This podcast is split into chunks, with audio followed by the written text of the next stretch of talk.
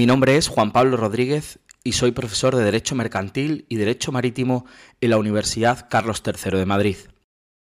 Este podcast que hoy presentamos ha sido elaborado en colaboración con la Universidad Carlos III y el despacho Albors Galiano Portales.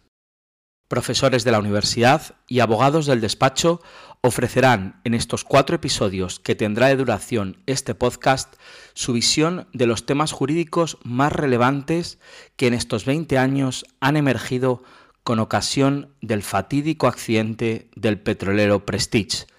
Sin duda, pieza jurídica única y de capital importancia en nuestro país. Todos conocemos las consecuencias del desastre medioambiental que se produjo.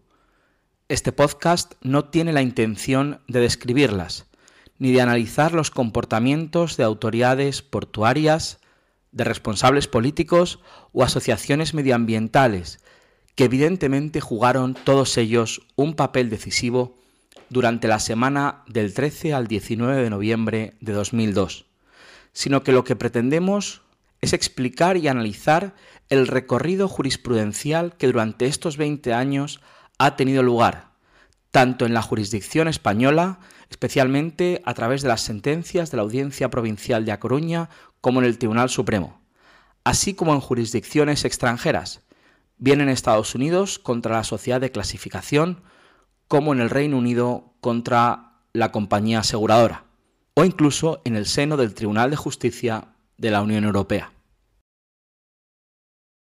La historia del Prestige comienza mucho antes de 2002.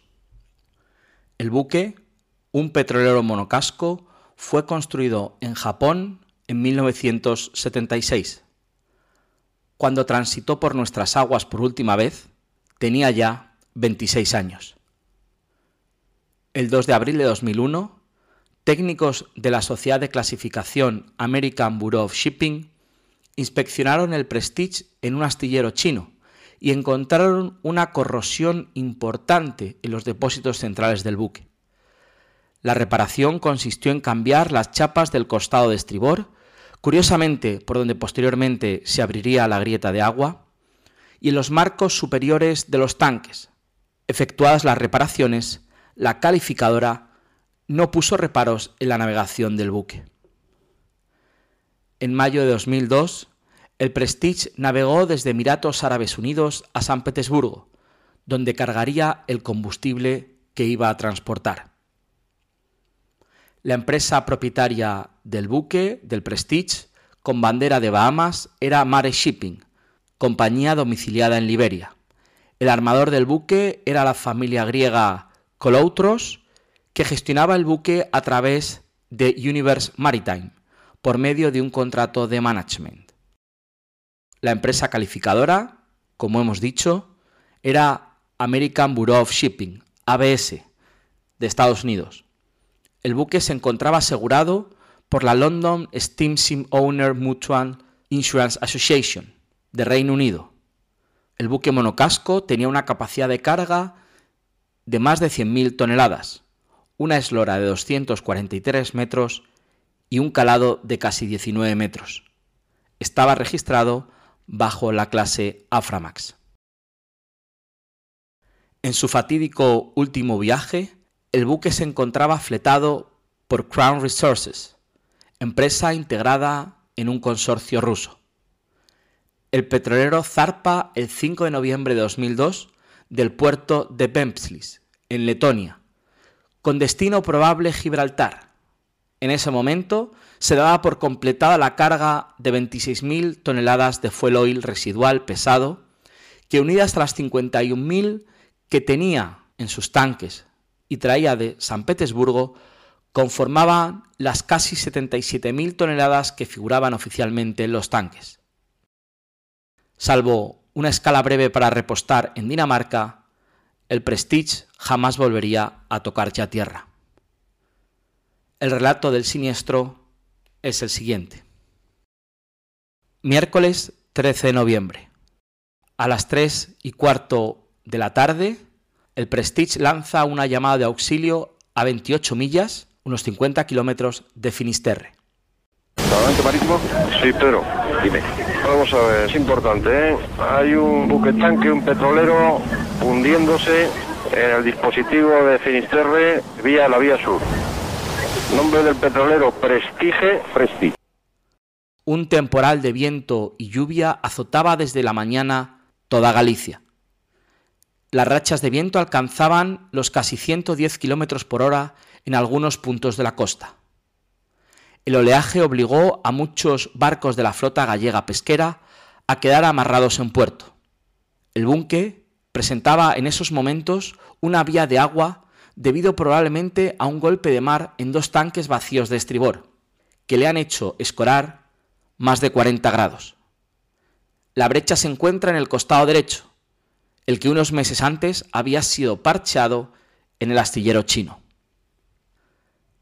Tras la llamada de socorro, a las pocas horas, 24 tripulantes son evacuados por dos helicópteros, quedando solo a bordo el capitán, el griego Apóstolos Ionis Mangouras, el primer oficial y el jefe de máquinas. Varias horas más tarde, el buque está ya vertiendo hidrocarburo al mar. Para intentar paliar la pérdida, se intenta equilibrar el buque llenando los tanques del costado izquierdo con agua. Pero aun recuperando la horizontalidad, el buque presenta una severa sobrecarga.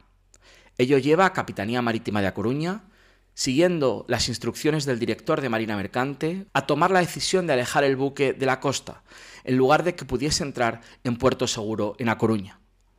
Desde primera hora de la tarde, varios remolcadores, encabezados por el Ría de Vigo, intervienen durante esas primeras horas en las labores de salvamento y rescate del buque Prestige.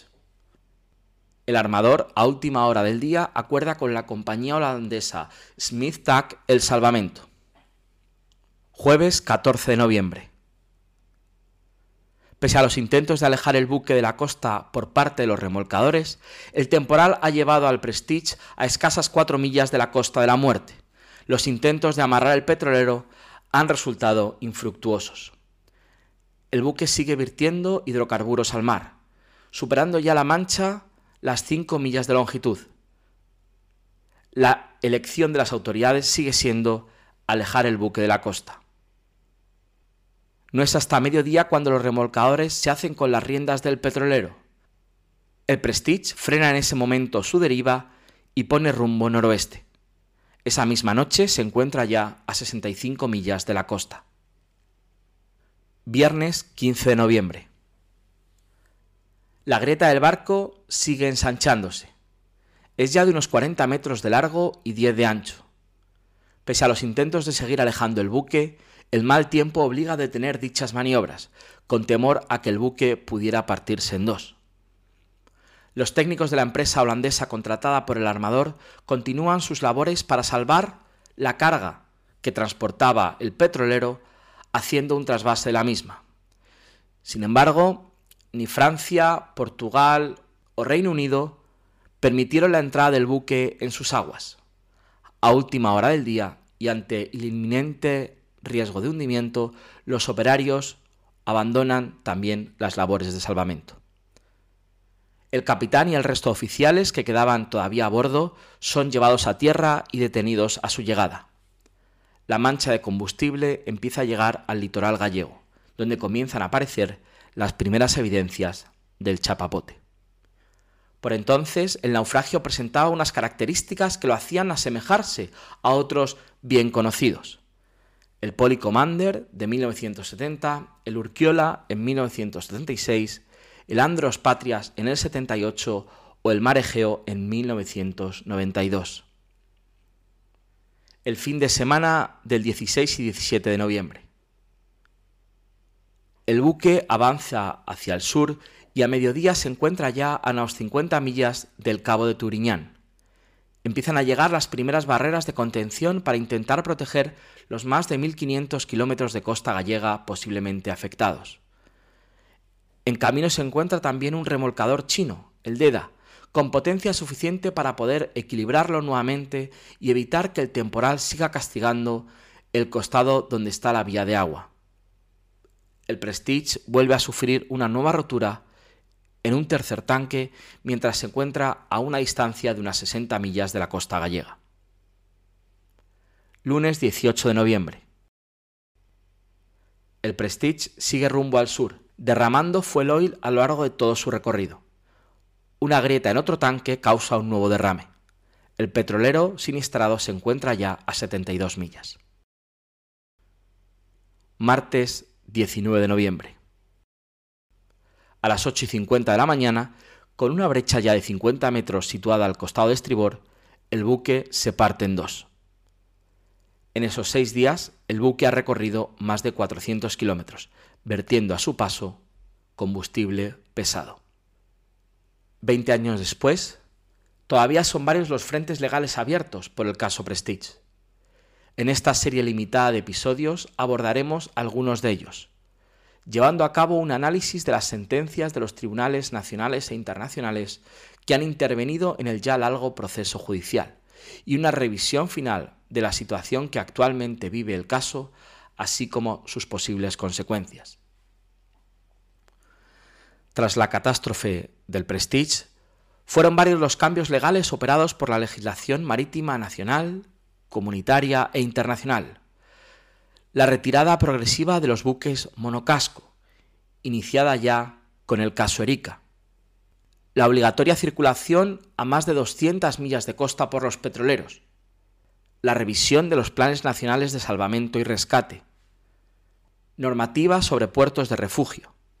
Son algunas de las consecuencias jurídicas que la catástrofe del Prestige supuso para España, para Europa o para la comunidad marítima internacional.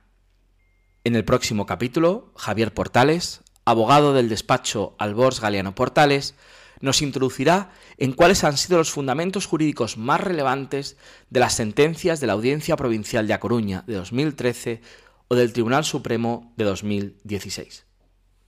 Os esperamos la próxima semana.